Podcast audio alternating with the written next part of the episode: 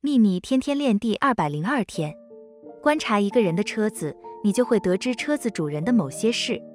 车子如果晶亮干净，证明主人很感谢这辆车；车子如果非常脏乱，表示他不被感谢。一个车主可以吸引到更好的车，另一个车主则会吸引到比较差的车子。对你拥有的事物保持感恩之情，就是在聪明的使用吸引力法则。